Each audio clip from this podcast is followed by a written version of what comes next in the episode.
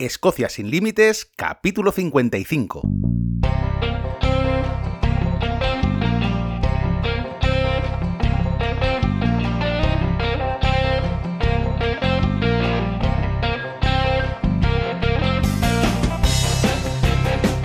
Bienvenidos un viernes más a Escocia sin Límites, el podcast donde os hablo sobre historia, lugares de interés, rutas y todo lo que necesitáis saber si queréis conocer, venir o volver a estas tierras porque Escocia es así, Escocia te atrapa.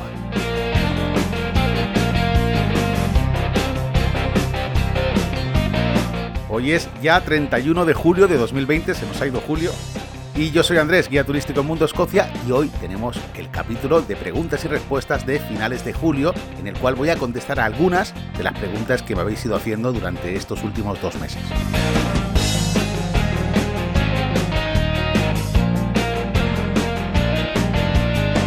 Quiero empezar el programa dándos las gracias a todos los que me habéis enviado correos a escociasinlímites.com, porque muchos de vosotros no me hacéis preguntas, simplemente me expresáis vuestra gratitud por hacer el podcast. Realmente soy yo el que estoy agradecido de que estéis ahí. Otros también me proponéis capítulos, que es muy interesante porque ya tengo una lista enorme, pero siempre me vais sumando capítulos y esto también pues es de agradecer.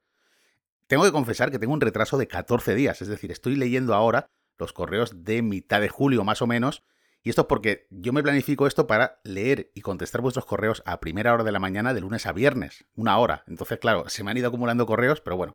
Al final el motivo de hacer este capítulo de preguntas y respuestas es porque yo hago una selección de preguntas que le pueda servir a otra gente, es decir, esa pregunta que te surge a ti, que pueda responder también las dudas de otros que están escuchando. Bueno, pues no me enrollo más y vamos ya al lío. La primera pregunta es de Luisa García y me dice, hola Andrés, te descubrí hace una semana y ya he escuchado todos los capítulos del podcast. Bueno, Luisa, pues son 15 horas, 55 capítulos con el de hoy. Espero que no lo hayas hecho de golpe, porque si no, imaginaos. Ahora me toca esperar cada viernes para poder escucharte. Soy una enamorada de Escocia desde que era pequeña y si no hubiera sido por esta pandemia hubiese ido con mi familia por primera vez este verano. No sé si ha sido la casualidad o el destino haberte encontrado, pero el año que viene espero ir contigo. Bueno, muchas gracias, Luisa. Dice, en un capítulo escuché que ibas a hacer algo sobre libros sobre Escocia.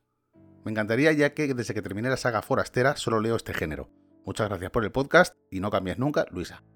Bueno, Luisa, es verdad que hay un capítulo previsto para hablar de libros, seguramente no será uno, será varios, porque esto es como el de cine.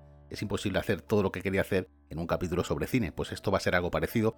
El capítulo estaba previsto para mediados de agosto. Lo que ocurre es que he decidido posponerlo a mediados de septiembre porque he descubierto a una chica, una escritora, que se dedica a escribir novela romántica ambientada en Escocia. Me ha parecido muy interesante poder traerla al podcast, lo que pasa que ella está terminando su último libro ahora y me ha emplazado a finales de agosto. Entonces he decidido retrasar este capítulo porque pienso que va a ser más interesante si lo hago con ella, o por lo menos el primero, porque seguramente habrá más sobre libros, pero haremos el primero, porque esta pregunta es recurrente tanto en redes sociales como en correos electrónicos. Mucha gente me pregunta recomendaciones sobre libros y me gustaría hacer esto bien, con lo cual seguramente no será un capítulo, sino dos.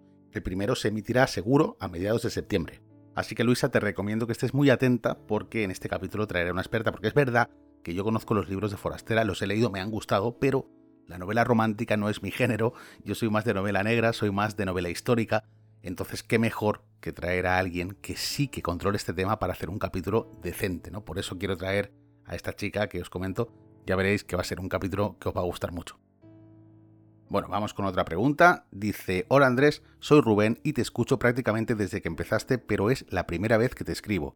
Soy de Zamora, pero hace ya cinco años que vivo en Bariloche, una pequeña ciudad de la Patagonia Argentina. Bueno, la Patagonia Argentina es mi asignatura pendiente. Cada vez que viene un argentino o un chileno, los chilenos también, a hacer tours por Escocia, siempre, siempre me recomienda la Patagonia, porque además parece ser que los, paisajes son similares a Escocia. Es verdad que las montañas son mucho más altas, pero lugares como por ejemplo el glaciar de Perito Moreno, eh, la Tierra del Fuego, el lago escondido, las Torres del Paine en Chile, también en la Patagonia, bueno, son sitios a los que me encantaría ir y los tengo pendientes porque recuerdo concretamente un tour donde un chico argentino estuvo los cinco días los cinco días, ¿eh? comparándome Escocia con eh, la Patagonia y además al final pues decía que si tuviera que elegir no podría porque estaba enamorado de las dos por igual. Necesito ir, tengo que ir y de hecho lo voy a hacer en los próximos años seguro que en invierno, aquí en invierno, allí en verano, pues haré un viaje de esto. Bueno, me he enrollado, me he enrollado como siempre, sigo leyendo. Dice, vine como turista pero conocí a una argentina y aquí me quedé. Como en Escocia, estos paisajes también te atrapan y aunque ahora mi esposa y yo tenemos una panadería, en temporada alta me gustaría hacer tours de varios días tal y como tú haces allí. Quiero iniciar un podcast pero no sé por dónde empezar. ¿Tú me recomiendas hacerlo en español o en inglés? Aquí viene mucho turista americano, bueno, siempre hablo dentro de una situación de normalidad y no de pandemia, y cualquier consejo que me puedas dar será bienvenido. Muchas gracias, Rubén. Bueno, Rubén, yo aquí el consejo que te puedo dar es que siempre lo primero es que estés cómodo. Si tú te sientes cómodo en inglés, haz el podcast en inglés. Si te sientes cómodo en español, hazlo en español. También tienes que pensar a qué tipo de público quieres llegar, porque si te vas a enfocar a un mercado estadounidense, pues lógicamente tendrás que hacerlo en inglés. Pero si quieres abrir el abanico a Latinoamérica, España, etcétera, podrías hacerlo en español perfectamente. Y bueno, en cualquier caso, yo sería un oyente, ya te digo, que ya tienes un oyente para tu podcast, solo tienes que decirme. También hace poco, una chica eh, empezó un podcast que se llama Aragón, Historias y Falordias. También estoy enganchado a este podcast. Y bueno, Rubén, para cosas más técnicas, te voy a enviar un correo electrónico diciéndote cómo me organizo, el programa que uso y todas estas cosas. Bueno, vamos con otra. Nunca estuve en Escocia, pero siento por lo que leo y las fotografías que veo que es mi lugar en el mundo. Conozco a más gente a la que le ocurre lo mismo. ¿Cómo puede ser eso posible? Muchas gracias por tu podcast que me acerca cada semana a mi casa. Un saludo desde Ecuador, Águeda. Mira, Águeda, esto que te pasa a ti es muy común. Es muy, muy común en la gente. Gente que nunca ha venido y que considera que Escocia forma parte de ellos, o bien porque ha visto muchas fotos en internet y se ha enamorado, o bien porque a través de la música también se ha enamorado, a través del cine también, las novelas. Es decir, eh, hay un abanico de factores que influyen en todo esto, pero además es que es algo difícil de explicar y es algo difícil de entender también. ¿Cómo puede ser que sin haber estado en un lugar sepas que ese lugar te va a encantar cuando vengas o, que quieres estar en ese lugar? ¿no? Es complicado de, asumir y de hecho a mí me costó mucho, mucho entender porque no fue mi caso. Entonces, al no ser mi caso, mm, tuve que ver muchos casos como este para poder entenderlo. En mi caso, por ejemplo, yo vine a Escocia y me enamoré de Escocia una vez estuve aquí. Yo antes eh, sí sabía que Escocia iba a ser un país bonito antes de venir, sabía que culturalmente iba a ser interesante, pero os aseguro que una vez aquí no te quieres ir. En mi caso, yo no me quiero ir. Y ojo que yo soy de Valencia, España, y os aseguro que cada vez que vuelvo se me cae el lagrimón. Pero una cosa es eso y otra cosa es saber dónde está tu lugar. Y esto, por ejemplo, en el grupo Descubriendo Escocia en Facebook, pues también es muy común. Comentarios de, este tipo, de gente que, incluso gente que escribe que en otra vida siente que vivió en Escocia. Son cosas bastante serias y si las piensas bien, quizá no tengan mucho sentido, pero es el sentimiento de la gente. Entonces, los sentimientos tú no puedes rebatirlos y tampoco puedes contenerlos. No me quiero dispersar, pero sí que quiero deciros que hay muchísima gente, muchísima, que piensa, que siente así y a pesar de todo nunca ha podido venir a Escocia por motivos económicos, por pérdidas familiares también, eh, por muchos motivos que, que leo, ya no solo en Facebook, sino también en el correo electrónico, y que siempre han tenido la ilusión de viajar y nunca han podido porque han ido pasando los años, nunca les han ido las cosas como ellos hubieran querido, y bueno, quizá ya tienen una edad y su sueño pues sigue ahí pendiente dentro de un cajón, ¿no? Desde que empecé en esto siempre he tenido una ilusión que iba a poner en marcha ya este año. Siempre he tenido un proyecto que ya os digo, no he podido hacerlo por el tema del coronavirus, pero este proyecto se llama, lo llamo, Escocia para Todos. Y es un proyecto que voy a poner en marcha en breve. Llevo mucho tiempo estudiando cómo hacerlo y hoy no puedo contaros más, pero ya os digo, dentro de poco haré un capítulo únicamente para explicarlo y ponerlo en marcha. Os leo otra pregunta Juan Miguel Carrascosa dice, hola, quería pedirte consejo sobre un viaje que tenemos contratado con otra empresa para mediados de septiembre. Lo contrató mi hermana en febrero y todavía no te conocíamos por tu podcast. Somos un grupo de seis y la empresa nos dice que podemos esperar hasta principios de septiembre para cancelar si lo deseamos. Pero te quiero pedir consejos sobre qué hacer. ¿Cómo está la cosa por allí? ¿Se puede hacer turismo normal siempre con mascarilla y precaución? ¿Qué nos aconsejas hacer? ¿Lo aplazamos para el próximo año? Muchas gracias, un saludo desde Pontevedra, Juanmi. Bien, Juanmi, tu pregunta es muy interesante porque hay mucha gente que está en esta misma situación que tú. Eh, tiene un viaje programado, no sabe qué hacer. Y bueno, lo primero que creo que debería hacer es explicaros un poco cómo está la situación política aquí con respecto a lo que es la cuarentena, el virus, etc. No voy a entrar en temas de cifras de infectados, etcétera, porque las cifras oficiales tampoco son demasiado exactas, quizá, ¿no? Esto pasa en todas partes, yo creo.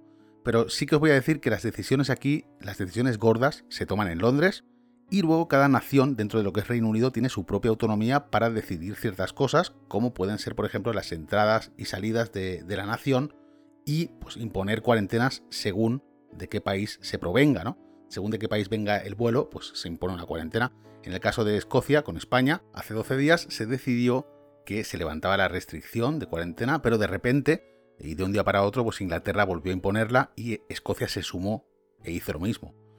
Hay varias lecturas sobre este asunto porque es cierto que España está teniendo rebrotes, pero es que también los está teniendo Alemania y no tiene ninguna restricción de entrada. También los está teniendo Francia, tampoco tiene restricción de entrada. En fin, que hay gente que piensa que además de los rebrotes, que es cierto que los hay, pues esta decisión se toma también para que todos esos británicos que suelen viajar a España, que hablamos, por cierto, de cientos de miles que viajan a España todos los veranos, pues que se queden y que hagan turismo local, turismo de interior, que se llama, que al final es lo mismo que está haciendo España desde el principio, fomentar el turismo nacional, ni más ni menos. Hay mucho descontento con este tema porque hay muchos británicos que al levantar las cuarentenas directamente volaron hacia España y una vez allí se dieron cuenta de que cuando volvieran tendrían que pasar 14 días encerrados en casa y bueno, esto evidentemente les va a suponer una pérdida económica en el trabajo, problemas, etc. Entonces, eh, hay descontento con esta situación. Luego, con respecto al número de infecciones, sin entrar en detalles, pues os puedo decir que la incidencia del virus siempre ha sido mayor en Inglaterra que en el resto de naciones del Reino Unido. Esto ha sido desde el principio y ahora mismo te puedo decir que salir a la calle aquí es totalmente seguro siempre que lleves tu mascarilla, tu gel hidroalcohólico, etc. Esto seguramente es igual que en Pontevedra, donde estás, que tienes que salir a la calle con unas precauciones y tal. Entonces, ¿se puede hacer turismo así? Sí, se puede hacer turismo así. Lo que ocurre es que, a pesar de que tienes todos los restaurantes abiertos, hay castillos que todavía permanecen cerrados y es lógico porque de esta manera se evitan las aglomeraciones de gente dentro de un lugar relativamente pequeño. Entonces esto lo veo lógico y esto seguramente pasa en todas partes, ¿no? Pero, sin embargo, tiene sus pros también. Sus pros es que tú puedes hacer turismo eh, si es de una manera segura, si tu empresa te garantiza que va a ser seguro el tour, pues lógicamente el verano es un buen momento para venir porque hay muchísima luz, hay muchísimas cosas que ver. El turismo generalmente en las Highlands es turismo de naturaleza, donde no vas a estar en contacto con aglomeraciones de gente, con, muchísima gente y más si vas a ir en un grupo pequeño. Eh, los hoteles van a estar abiertos porque están recibiendo turismo de Francia, están recibiendo turismo de Italia, turismo nacional de Inglaterra. Yo he ido a grabar por ahí a veces vídeos para el canal de YouTube y hay turismo. Hay gente haciendo turismo en Escocia ahora mismo. Lo que ocurre es que por el tema de las restricciones de cuarentena, pues no vienen españoles. Es, así de fácil. Y gente de Latinoamérica tampoco, porque allí lo están pasando realmente mal. Pero si tú miras el mercado alemán, los franceses, aquí hay turismo. Hay gente, hay gente. En la tumba de Ropro y el otro día me crucé con un grupo de ocho alemanes, otro grupo de cuatro franceses. Había gente. Otra cosa es que tú decidas posponer ese tour porque yo he tenido gente, he tenido clientes que me han puesto el tour, lo entiendo perfectamente, lo entiendo, y los que quieren venir también lo entiendo. Porque me intento poner en la piel de cada uno, porque cada uno tiene sus circunstancias y no todos pensamos igual. Y esto es respetable y totalmente entendible. Por eso, si tú tienes la posibilidad de aplazar el tour a finales de agosto, por ejemplo, espera a ver cómo va la situación y luego decide. ¿Vale? Aunque tengas una idea preconcebida en la cabeza de venir o de no venir, yo aprovecharía esa situación de poder cancelar a última hora. Sinceramente, es mi mejor consejo. Lo mejor que te puedo decir es eso. Vamos con la última pregunta. Alicia Piedrola me dice, buenos días, más que una pregunta me gustaría que hablases alguna vez sobre la figura de Isabela Macduff. Fue muy importante en las guerras de independencia y también mi personaje favorito ya que parece una de las mujeres más valientes de la historia de Escocia. Correcto. Veo que siempre se la pasa de largo, incluso en las películas sobre historia, y me da un poco de rabia. En la película Rey Legítimo sale de refilón coronando a Robert de Bruce en Scone, pero ni la nombran. Muchas gracias Andrés por tu podcast, Alicia. Bueno, Alicia, comentarte que hay un capítulo previsto, como siempre lo tengo, es que claro, tengo millones de capítulos previstos, hay uno previsto para hablar de mujeres importantes en la historia de Escocia, entre ellas Isabella Macduff, también Flora MacDonald, si recordáis hicimos un capítulo de María Estuardo, que también la comentaremos en este capítulo, porque hay varias mujeres que fueron muy importantes en diferentes periodos de la historia de Escocia y por supuesto que tendrán cabida en Escocia sin límites, no tengáis dudas. Bien, pues antes de despedirme hoy, quería leeros un correo electrónico que no es una pregunta, pero que me ha gustado y además eh, le he pedido permiso a la persona que me lo envió para poder leerlo hoy y considero que es algo emotivo, algo que me llegó en su momento, me hizo llorar este correo y me gustaría compartirlo con vosotros con el permiso de la persona que lo escribió.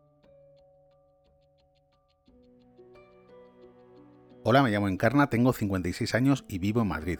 Hace dos meses pasé por la experiencia más traumática de mi vida cuando me tuvieron 16 días en la UCI del Gregorio Marañón. Pensaba que no saldría de allí y aparte de pasarlo mal por el COVID, aquella sensación de miedo junto a la falta de aire no se la deseo a nadie.